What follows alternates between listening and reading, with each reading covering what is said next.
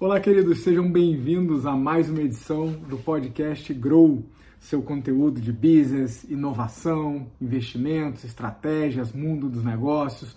Estamos no SoundCloud, estamos no YouTube, estamos no IGTV e também estamos na plataforma da Apple. É, sempre conteúdo atualizado, provocações, reflexões, dados, posicionamentos, convidados para o seu negócio e para a sua carreira.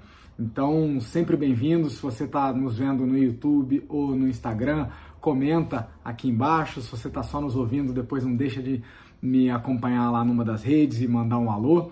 É sempre um prazer para a gente aqui receber pedidos, é, indicações de pauta, coisas que você quer saber mais, dúvidas, a gente tenta responder da melhor maneira possível. Sem mais delongas, hoje temos sete itens suculentos na pauta, como sempre. Primeiro, o novo anormal. Então a gente tem dedicado aí a cada episódio um dos temas da pauta para entender esse tal do novo normal, que de novo não tem nada, muito menos de normal.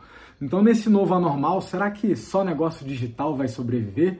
A gente tem destruído aí algumas alguns dos mitos que tem vindo desse novo normal. E o, o desse episódio é esse. Será que é só negócio digital mesmo para ter sucesso? Vamos debater um pouco sobre isso. Item número 2, ecossistemas inovadores, os vales do silício, do pinhão e outros tantos por aí. Então, notícia aí fresquíssima do Global Startup Ecosystem Report de 2020, apontando uma única cidade brasileira, somente quatro latino-americanas como é, ecossistemas mais inovadores do mundo. Eu vou explicar qual é e principalmente por quê e como que você pode se beneficiar disso. Tá? Terceiro, um questionamento muito saudável de capitalismo consciente. O nosso modelo de inovação, eh, por exemplo, o modelo vencedor do Vale do Silício, está produzindo as inovações que o mundo precisa? Vocês vão ver quais são os questionamentos de gente de muito peso sobre esse modelo que em partes é vencedor, mas em parte foi exposto nessas últimas crises quanto às suas falhas. Então a gente vai discutir um pouco é, do questionamento sobre o modelo de venture capital e sobre como que ele não constrói as coisas que o mundo precisa. Número 4, pauta número 4 do episódio, Human Skill da semana ou habilidade humana é, tratada na semana, essa é a gestão de conflito. Na verdade, é, dá quase vontade de dizer que a habilidade é o conflito, é, só para causar um pouco de polêmica e depois é, destruir essa dúvida. Mas saber fazer conflito, saber geri-lo, é uma das habilidades humanas mais necessárias daqui para frente. Já é hoje e vai ser cada vez mais, e nesse episódio eu explico por quê. É, item número 5 da nossa pauta, Startup da Semana, trazemos aqui a Tesla acaba de se posicionar como a companhia mais valiosa de automóveis do mundo, com 208 bilhões de dólares de valuation.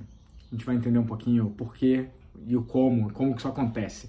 Item número 6 é a dica Grow da semana, um conteúdo muito bacana. Eu vou falar desse livro aqui, ó, The Airbnb Story, é, pela Lia Gallagher, muito bacana. É, vou comentar um pouco dele. E o item número 7 da pauta é sempre o bônus da semana. Esse é sempre surpresa, mas é sempre um resumo da pauta e dos links, das fontes das coisas que a gente comenta aqui no episódio. Vamos lá, sem mais delongas, item número 1, o novo anormal. Será que só negócios digitais vão sobreviver? Bom, a gente tem visto muita coisa sobre o novo normal e a grande verdade é que ninguém sabe né, de nada, estamos todos tentando entender, né? Então, todas as mentes mais é, respeitáveis estão é, assumindo aí o seu, o seu percentual de ignorância frente ao futuro do que a gente vai viver, mas a gente está tentando ler os sinais, né? E uma das indicações que, que nos são dadas é que negócios digitais têm mais facilidade de ter sucesso nesse novo momento. Mas eu tenho medo quando a gente toma esse sinal como uma regra e diz que somente negócios digitais vão é, ter êxito no futuro. Eu entendo quem fala isso, mas eu não concordo. Tá? Na minha humilde reles opinião, é, eu acredito que negócios físicos não só têm o seu espaço, mas continuarão sendo necessários durante muito tempo. Pensa nas necessidades básicas da pirâmide de hierarquias de Maslow, né, das necessidades humanas apontadas lá pelo Maslow. Já falei disso aqui. Se você não conhece, vai dar uma buscada lá, pirâmide de Maslow. as necessidades básicas da, da, da pirâmide, ela, elas estão ligadas ao, ao, ao, à segurança física, ao bem-estar, à alimentação, à reprodução, à segurança. E essas coisas vão continuar sendo necessárias e parte desses serviços, grande parte deles não são digitalizáveis. Pensa, por exemplo, a cadeia da alimentação global, né? Ela continua sendo absolutamente necessária, sofreu muito é, impacto com a disrupção das cadeias logísticas, dada a crise do Covid e os seus reflexos na mobilidade, na logística mundial, e em muitos países, inclusive o Brasil, está sendo um dos motores da recuperação. O agro no Brasil vai ser um dos motores que é já é um dos motores que está nos tirando da crise, ou que, enfim, vai nos ajudar na recuperação, não está nos tirando ainda porque isso ainda é cedo, mas que está nos ajudando. É um dos setores que está bombando, em parte ligado à necessidade de alimentação do mundo. Né? Então é, é, uma, é uma utopia, uma ingenuidade achar que o mundo virou inteiro digital. Ele se digitalizou em vários aspectos, isso é muito bom. Mas dizer que isso elimina a necessidade e o espaço para negócios físicos de sucesso é de uma ingenuidade incrível. Então não caia nessa. Então aí, meus 20 centavos. É, item número 2 da, da, da pauta de hoje é sobre ecossistemas inovadores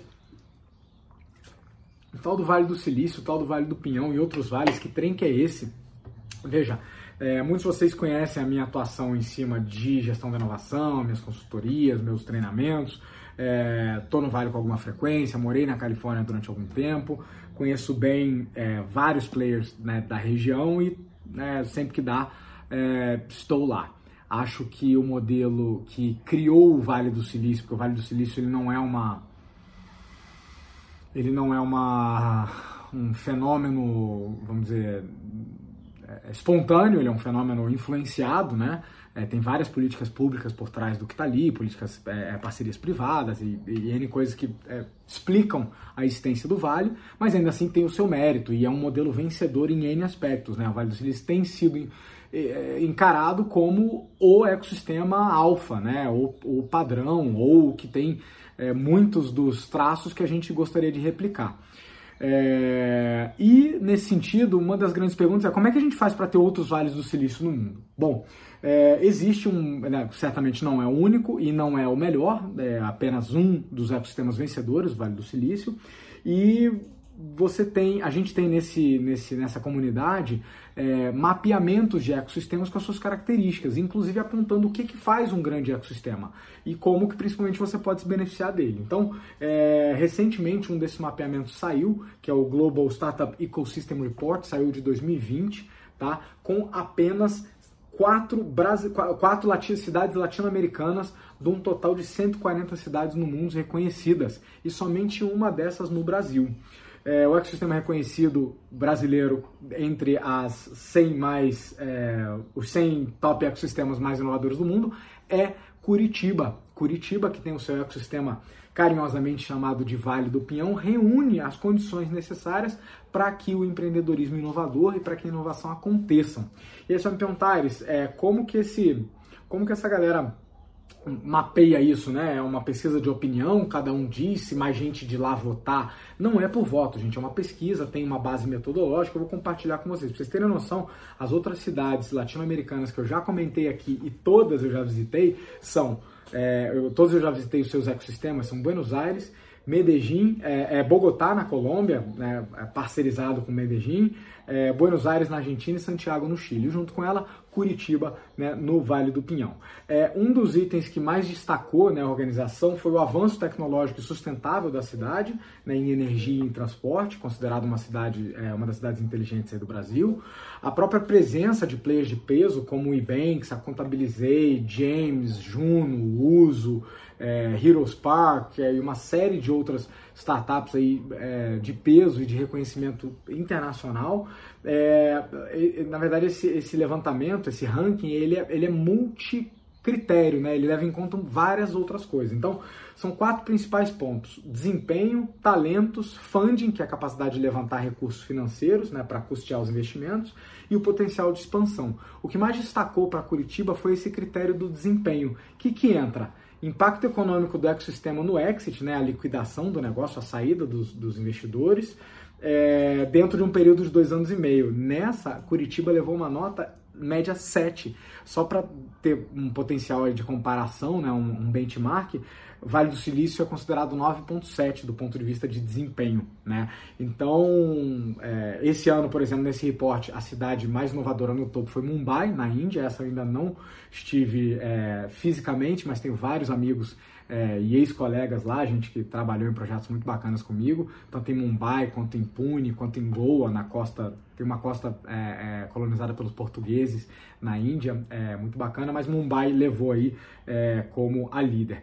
É, o que esse reporte aponta é que Curitiba é o único ecossistema brasileiro, além de São Paulo, que conseguiu produzir um unicórnio, né, no caso a Ebanks, uma, o unicórnio é uma empresa, é um nome que a gente dá para uma empresa avaliada em mais de um bilhão de dólares. Não é necessariamente o feito ou objetivo, mas é um sinal, é um indicador importante, porque poucas empresas conseguem esse feito. E, claro, tem várias outras empresas, é, ecossistemas brasileiros que foram citados no ranking, como Floripa, como BH, Rio, a própria capital de São Paulo, que são ecossistemas. Veja, não é uma competição, é um ranking, um mapeamento.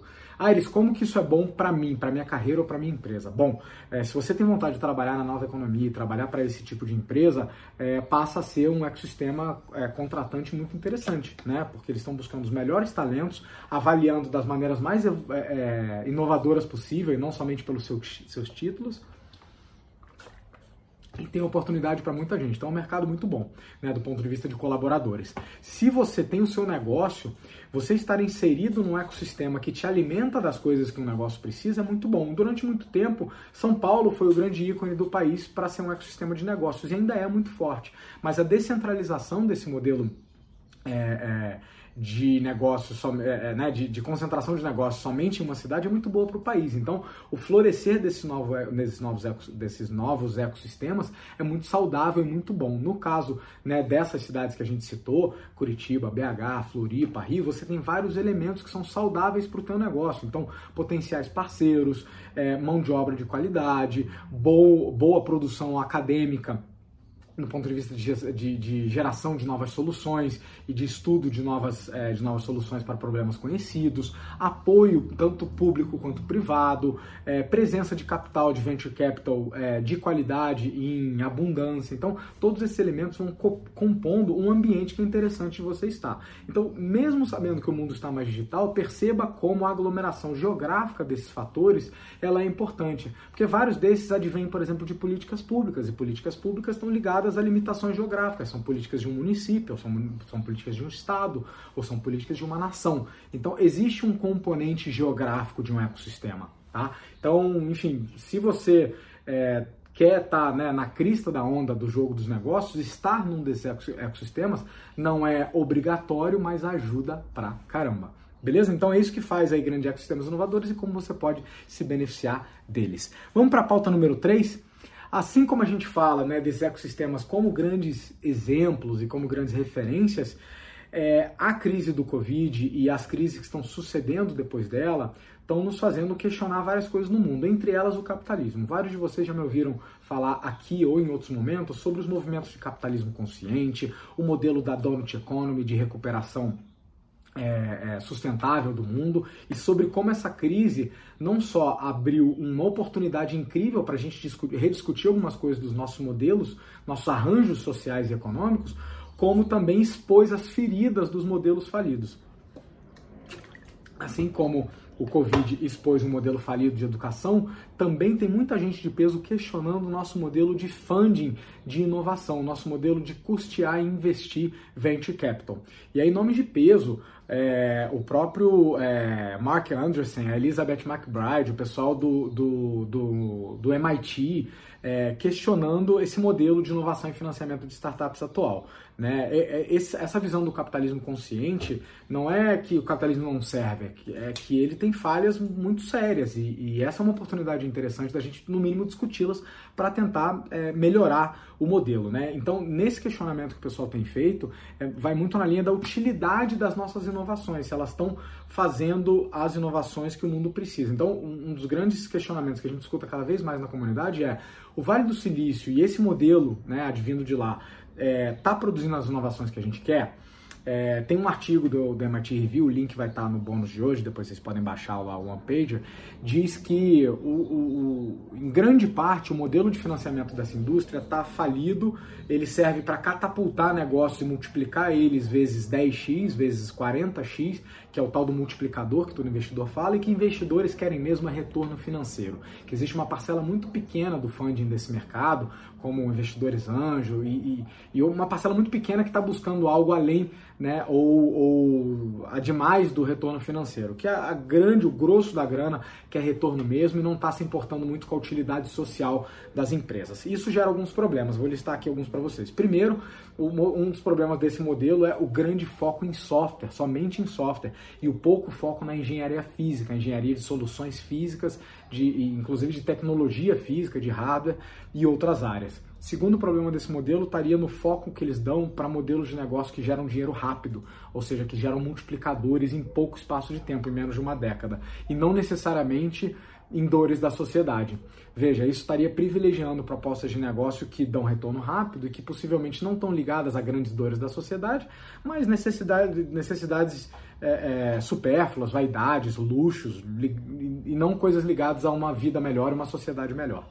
Terceiro problema, terceiro grande questionamento do modelo é o foco somente é, nesse, nesse ganho rápido proporcionado pelo exit, né? ou seja, investir em empresas para crescer, inchar e vender é, isso faz com que é, o foco seja muito maior em inovações incrementais do que inovações mais disruptivas e profundas. E sem contar um quarto que eu adiciono nessa lista, que esse modelo de inovação ele, de funding ele é um poço de desigualdade. Né? Você vê o Vale do Silício, por exemplo, predomina né, a figura do founder branco, homem, é, das escolas de elite, das Ivy Leagues e das famílias mais ricas. Isso só perpetua um sistema de desigualdade. Veja, não podemos negar que várias das inovações saíram dali, promovem um mundo melhor e endereçam dores, mas é, poder citar exemplos não é dizer que o modelo todo é, conspira a favor de um mundo melhor, mas somente é dizer que tem exemplos.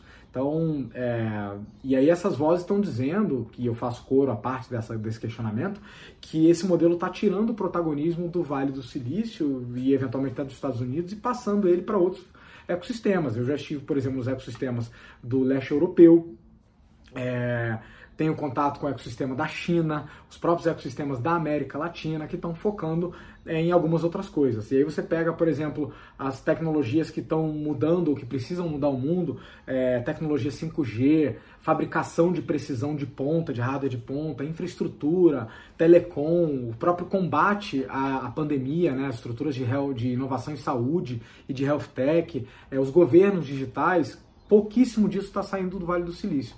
Então são exemplos concretos aí que realmente é, no caminho de um capitalismo mais consciente vale no mínimo a gente falar, vale a gente questionar aí essa reflexão. Beleza? Vamos para o quarto item da semana, o Human Skill da semana, o, a habilidade humana do futuro que a gente vai tratar nesse episódio é conflito. Ares, mas conflito não é habilidade, habilidade é gestão de conflito. Pode ser, enfim, eu sou pouco apegado a, a, a títulos e, e preciosismos linguísticos, mas eu acho que saber fazer conflito é uma habilidade, porque o conflito pode ser bom. E aí eu vou provar para vocês como nos negócios ele é bom e sobre como é uma habilidade essencial no cinto de utilidade de qualquer profissional, é, tendo ele uma carreira, né, sendo colaborador numa empresa, ou um empresário, né, um empreendedor à frente de um negócio. Cada vez mais as empresas resolvem problemas complexos.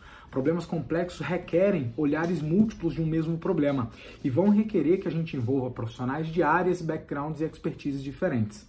Veja, nesse cenário, produzir soluções não só precisa tolerar o conflito, como precisa do conflito para achar soluções inovadoras. A gente nunca vai achar inovação com uma equipe que fala a mesma coisa, que concorda, que teve a mesma formação e que enxerga um problema sempre do mesmo ponto de vista, do mesmo olhar. A gente vai precisar ter pontos de vista diferentes e vai ter que exigir como método de trabalho que esses pontos de vista sejam colocados na mesa e que eles sejam conflituosos, que eles sejam é, é, contrários. Agora, o conflito de ideias, que é esse que eu estou tratando, ele é muito saudável.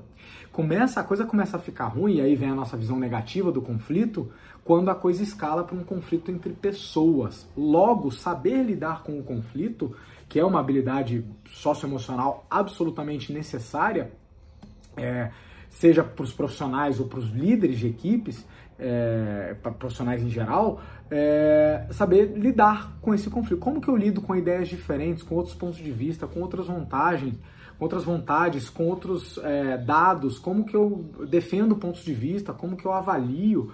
É, e aí, falando especificamente dos latinos, a gente faz isso muito mal. Todas as discussões são levadas para o pessoal, todo mundo fica magoado, acha que as críticas são a pessoa, não consegue fazer críticas a um assunto ou uma ideia, a gente tem que criticar outra pessoa. Eu fui forjado num ecossistema que tem outras culturas. Na Europa, a galera sai na porrada na reunião do criticando a ideia do outro e sai dali, vai almoçar e vai tomar cerveja. Outros povos, os povos escandinavos, os povos, até o próprio norte-americano, são muito mais diretos, muito mais sem rodeios.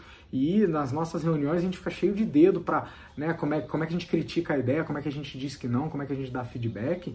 Então, assim, eu acho que a gente faz muito mal e essa é uma grande habilidade que a gente precisa saber dominar. Grande pergunta que eu recebo, Aires, dá para desenvolver isso? Ou só quem teve sorte como você, né, de, de, de, de trabalhar em projetos globais, com outras culturas, dá para desenvolver sim. Isso é uma ciência aprendível, né? Fazer as perguntas certas, reavaliar seus pontos de vista, saber fazer avaliação de dados, é, ranqueamento de argumentos, é, hierarquização de, de valores, tem um monte de coisa legal para aprender dentro de gestão de conflito. E se você lidera uma equipe ou um negócio, mais importante ainda, porque você vai querer construir um time diverso e vai querer que conflito positivo seja a base do sucesso deles.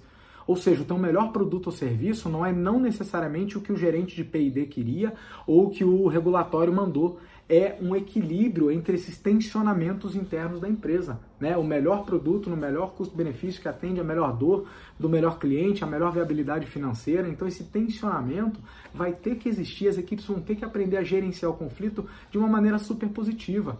E é a partir do conflito de ideias que saem soluções inovadoras. Então, a gestão de conflitos e a própria gestão emocional e capacidade de argumentação, é, capacidade de apresentação e análise de dados, todas elas são é, sub-habilidades dentro da habilidade da gestão de conflitos. E se você é líder de times, ainda tem mais algumas coisas a acrescentar aí, né, do ponto de vista que como que você lida com o conflito do seu time, ou seja, aquele que você não necessariamente está envolvido diretamente nele, mas que tem ideias ou posicionamentos é, divergentes e que, se não lidados da maneira correta, vão escalar para um conflito entre pessoas e vão cagar com a produtividade do ambiente de trabalho, seja ele físico, seja ele virtual. Beleza? Então, essa é a Human Skill aí que eu queria tratar, alertar vocês, desenvolvam, tá? Tiver dúvida, manda DM, manda comentário, vamos falar mais sobre isso. É, vários de vocês conhecem né, o, o Grow Club, lá onde a gente trata as, as habilidades do futuro, e lá a gente tem tratado muito falar disso aqui. Item número 5 da semana, a startup da semana. Vamos falar da queridíssima Tesla. Então, várias vezes a gente traz startups nacionais, de repente investidas minhas, de repente, é, é, de repente empresas que eu mentorei, mas às vezes a gente traz os grandes ícones mundiais, né? E é um carinho enorme trazer a Tesla hoje. A Tesla, há muitos anos atrás, lá na Califórnia, quando eu conheci, me introduziu né, no mundo dos, dos veículos elétricos. Quem me conhece sabe que eu sou um apaixonado por veículos em geral né, que andam né, com quatro rodas, duas rodas, sem roda, que voam, que andam na água, é, é, mobilidade, veículos, motores, e é impossível não apreciar a Tesla pela revolução que ela trouxe no mercado de mobilidade. A Tesla atingiu o modesto valuation de 208 bilhões de dólares, 208 unicórniozinhos, é, se tornando a maior montadora da história uma empresa que é praticamente uma adolescente, né, não tem aí duas décadas de vida e vale muitos múltiplos além do que todas suas concorrentes juntas, passando por gigantes bicentenárias como General Motors, como Ford. Né, empresas estão aí há mais de 100, 150, 200 anos é, na liderança dos seus mercados, viram aí esse pequeno, potente competidor se tornar o líder do mundo. Aires, o que, que a minha vida tem a ver com isso? Olha, tem algumas lições que a gente pode tirar. Normalmente a Tesla é vista muito sobre o ponto de vista do seu fundador, né? E sobre a história do seu fundador. E eu queria só jogar uma luz que o próprio, as próprias estratégias da Tesla como negócio têm outros méritos que vão além do seu fundador. Né? Então, é, coisas relacionadas a relacionamento com investidores, coisas em relação à tomada de risco, coisas com relação à cultura interna. Tenho certeza que tem várias coisas que não são legais, mas também tem várias coisas a aprender. E é impressionante estar vivendo em tempos onde uma empresa de menos de duas décadas de vida se transforma na maior empresa do mundo no seu segmento. Eu mencionei aqui há pouco tempo a Loft, que saiu de zero a unicórnio, empresa brasileira lá de, de, é, é de imóveis, que, que se transformou em unicórnio em 16 meses, de zero a unicórnio em apenas um ano e uns quebrados. Então isso mostra o, o quanto que essa velocidade do nosso mundo está girando e o quanto que a gente tem para aprender em modelos de negócio como esse. É o único jeito? Nem a pau. É modelo para todo mundo? Também discordo. Tem algo a aprender? Concordo pra caramba. Então, se alguém já viu, já, já me viu tratando o caso da Tesla, sabe que eu me apoio em vários outros aspectos e, e gosto de vários outros aspectos que vão além somente da personalidade única do seu fundador, né? É, mas que falam de coisas muito bacanas e mostram aí o caminho de uma empresa vencedora. Se ela vai continuar sendo líder, se ela pode derreter da mesma maneira que é, é, decolou, possivelmente pode. A gente não sabe o dia de amanhã. Qualquer contação de história, qualquer estudo de caso, é uma foto no tempo da situação específica de uma empresa. É, e olhando a Tesla hoje, eu consigo tirar várias lições bacanas e eu queria que você também. Beleza? Vamos para o item 6 da semana fechando. A dica Grow da semana é esse livro aqui, The Airbnb Story, a história do Airbnb. Como três caras normais causaram disrupção num segmento, fizeram bilhões e criaram muita controvérsia.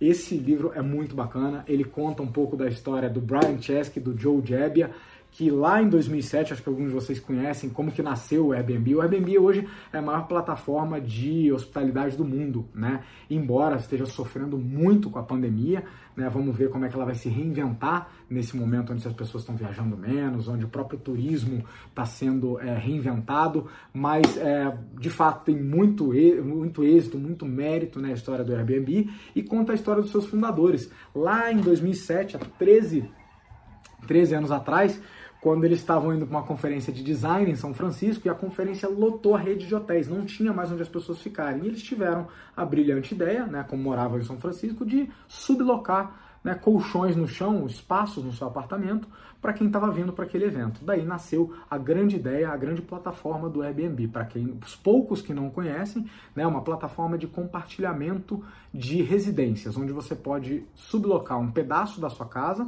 com você dentro, né? Ou seja, receber pessoas como se sua casa fosse uma pousada, um albergue, um hotel, ou sublocar uma propriedade inteira, né? Uma casa, um apartamento, é, facilitando e cortando o middleman, né? O, as agências, as imobiliárias que faziam esse processo burocrático, caro, difícil. Então a plataforma assim, ó, atropelou é, é, tudo que era regulação, andou na zona cinza ali do não regulado em muitas cidades, teve muita polêmica com a lei, mas não dá para é, questionar é, o sucesso. Eu uso há muitos anos o Airbnb, muitos anos antes de vir para o Brasil. Lembro de ter pego um, um apartamento muito bacana em Nova York, eu acho que em 2011, uma coisa assim, de um camarada que tinha ido passar um tempo na Indonésia e deixou a casa com tudo dele, eu assumi o AP dele, é, muito bacana. É, e me proporcionou uma experiência incrível. E eu nunca parei de usar no mundo inteiro o Airbnb. Quem me conhece sabe que eu dificilmente fico em hotel, só quando o cliente tem um hotel já pré-contratado, que ele reserva e tal. A imensa maioria das vezes eu fico, quando eu tenho escolha, eu fico num apartamento, na casa de alguém, um ambiente que tem é, não só mais conforto, como melhor infraestrutura e mais personalidade. Isso, isso me dá muito mais do que um teto e uma cama e um chuveiro. Isso me dá um lugar para ficar. E essa experiência o Airbnb levou para o mundo inteiro. Esse livro é escrito pela Lee Gallagher, que é, é, era editora da Fortune, então assim uma jornalista super é, dedicada e, e, e, competente no mundo dela e conta essa história brilhante. E tem uma passagem lá em 2015 que ela conta como que ela foi, ela se aproximou né, do, do, do Brian, do, de um dos fundadores, para propor a história do livro e tal. E ele falou algo parecido com, com o que a gente estava comentando agora há pouco, sobre como que uma história eternizada, uma história contada, como um livro, por exemplo, nada mais é que uma foto no momento no tempo e a gente nunca sabe o que aquela empresa vai se tornar depois, né? É muito fácil a gente se debruçar sobre os cases da Coca-Cola de sucesso, da Amazon de sucesso, ou de fracasso da Kodak, ó, né? olhando para trás hoje, mas durante muito tempo é, essas empresas eram o inverso. Então, durante muito tempo, um monte de gente não conseguia enxergar na Amazon nada demais, até que ela se provou, como também a Kodak era um grande sinônimo de sucesso, uma empresa líder mundialmente no seu segmento. Então, veja, qualquer história contada é uma foto específica no tempo. E negócios não são fotos estáticas, são vetores que se movimentam e se transformam. Né? Vê aí tantos casos de ups and downs, picos e vales, como a BlackBerry, por exemplo, como a a Blockbuster e várias outras empresas de sucesso nacionais e internacionais. Então eu adoro essa história. Tem aqui é, alguns comentários do, do Charles do Rig, do Poder do Hábito, do Reid Hoffman, fundador né, do LinkedIn, muita gente boa. É, o Tony Xie das Apos, é, recomendo, leitura super gostosa. A Lee Gallagher fez um trabalho sensacional. O link vai estar no nosso bônus de hoje para quem baixar. Joia? Então, fechando com o sétimo, né? Então, fechando aí, falando aí desse bônus, nosso sétimo item da pauta. Hoje lá você vai encontrar o link do, do artigo da, da MIT falando né, sobre o questionamento do capitalismo consciente, o artigo do é, Ecossistemas Empreendedores, do relatório de 2020, o artigo do valuation da Tesla em, 2000, em 208 bilhões de dólares, os links, o link para esse livro aqui, muita coisa bacana, você baixa o nosso homepage lá, deixa o seu e-mail e deixa o seu comentário aqui, por favor. Não esqueça de salvar, me acompanhar aqui nesse canal e foi um prazer, eu vejo vocês no próximo episódio. Grow!